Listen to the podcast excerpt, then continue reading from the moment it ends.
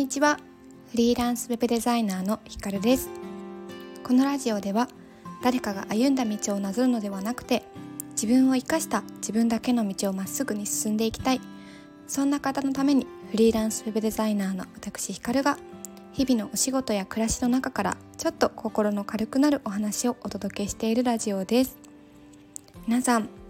11月24日水曜日いかがお過ごしでしょうか？もういきなり寒くなりましたよね。私も前からこのラジオでお話ししているように朝晩ワンちゃんのお散歩に行ってるんですけれどもちょっと1週間前まではまだ11月なのにあったかいなっていう感覚はあったんですけどここ23日ぐらいで急に寒くなりましてもう外から外に出るのも嫌になるぐらいなんですがねでもワンちゃんは全然寒がる様子もなく平気そうなので ちゃんとお洋服を着せてですけど私はもう重い腰を上げて頑張って外に出ております。はい。今日はですねタイトルにある通り論理的思考が苦手な人が心がけるといいことというテーマでお送りしたいと思います。皆さんは論理的思考って聞いてどんな印象を持ちますか？あるいは皆さんは論理的な思考って得意ですか？苦手ですか？私はこの論理的思考っていうところがめちゃめちゃコンプレックスまあコンプレックスなのですごく苦手意識があります。なんか逆算して考えるとか論理的に話を組み立てるとかってすごくすごく苦手なんですよね。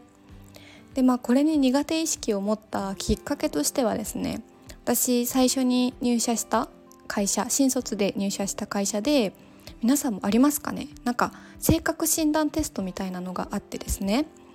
で、まずこの論理的思考とあとコミュニケーション能力とあとはこう例えば説明書を読んで組み立てる力があるかとアイデア発想力とその4つのバランスがこう数字で出てくるっていうのが診断がありましてで、まあ、それをもとに何だろう得意分野に何だろうなチームの中でも配属されたりとかなんかそれをもとにこうチームワークを良くしていこうみたいな意図ではあったんですけれども私ですねなんとその100%の中で論理的思考がどのくらいだったと思いますか？これは衝撃的な数字なんですけれども私3%だったんですよ。ちょっと5%だったかもしれないですけどまあそのくらい1桁でもうこんなちっちゃくってでその代わりですね私、えーと、結構あそうあのその中でもアイデアとか発想力が一番割合を占めてて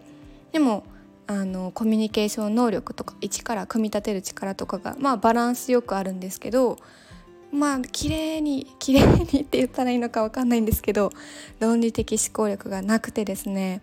もうそれが本当に自分の中でコンプレックスで仕方なくって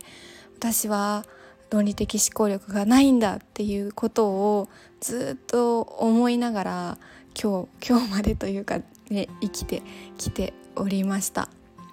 まあ、思い返してみると数学とかもすごく苦手で他人の先生に数学は絶対に受験で使わない方がいいってねほんとひどいですけど 可能性を潰すようなこと言いますけどそうなんかそういう風に言われてたくらいだったので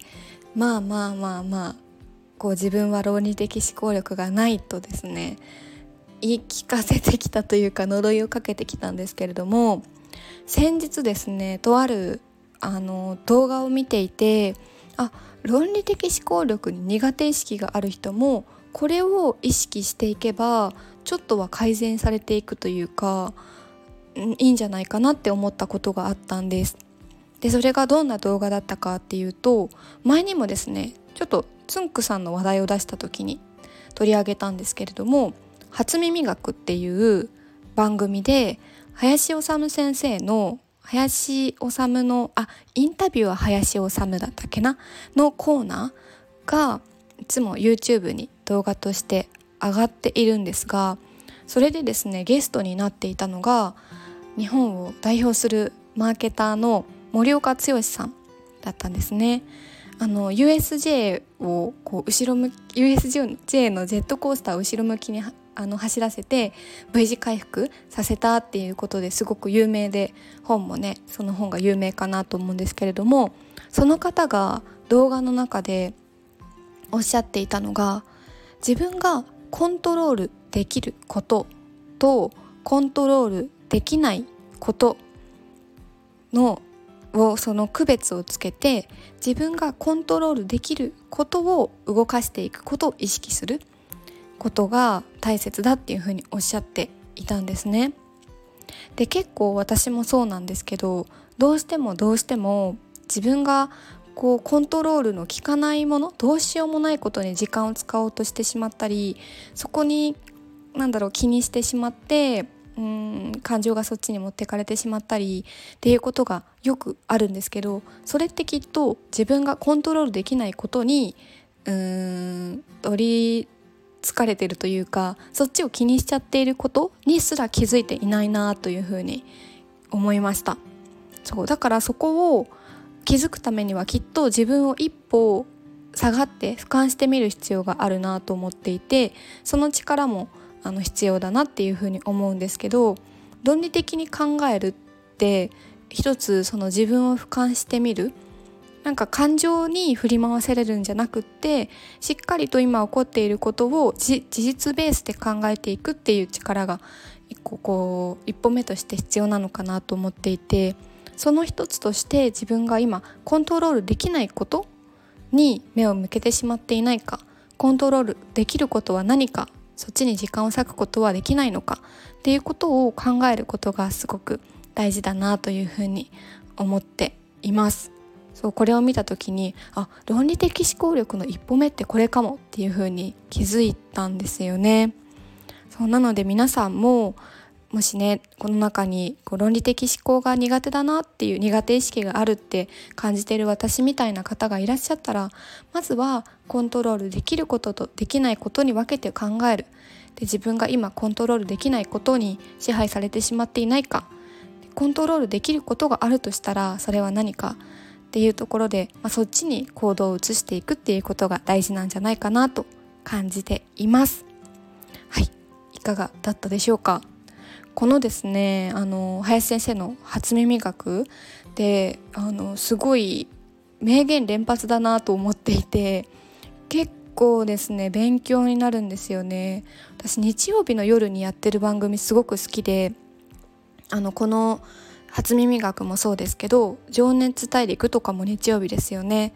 なんか聞いた話によると日曜日の夜ってビジネスマンが、ね、夜あ明日仕事か嫌だなって思いながらテレビを見ているところでそういう情熱を持って仕事をしている人の話を聞くことでモチベーションを上げるきっかけになるんじゃないかっていうところでそういう番組が多いっていう風に聞きました。本当か嘘かは分かりませんけども少なくとも多分「情熱大陸」はそんな意図だった気がします。そう。ねちょっといつの間にかテレビの話になってしまいましたがはい。またですねこんな感じで私が日常の中で感じたこととか見たこと聞いたことをシェアできたらなと思っていますので楽しみにしていてください。今日の放送を聞いて共感したとかなんか一つでも学びになったっていうことがある方がいらっしゃいましたら是非いいねをしてくださったら嬉しいですしなんかコメントとかであとはインスタでもこのスタイフシェアしているのでインスタであのコメントとかくださったら嬉しいです。ではではまた次回の放送でお会いしましょう。さよなら。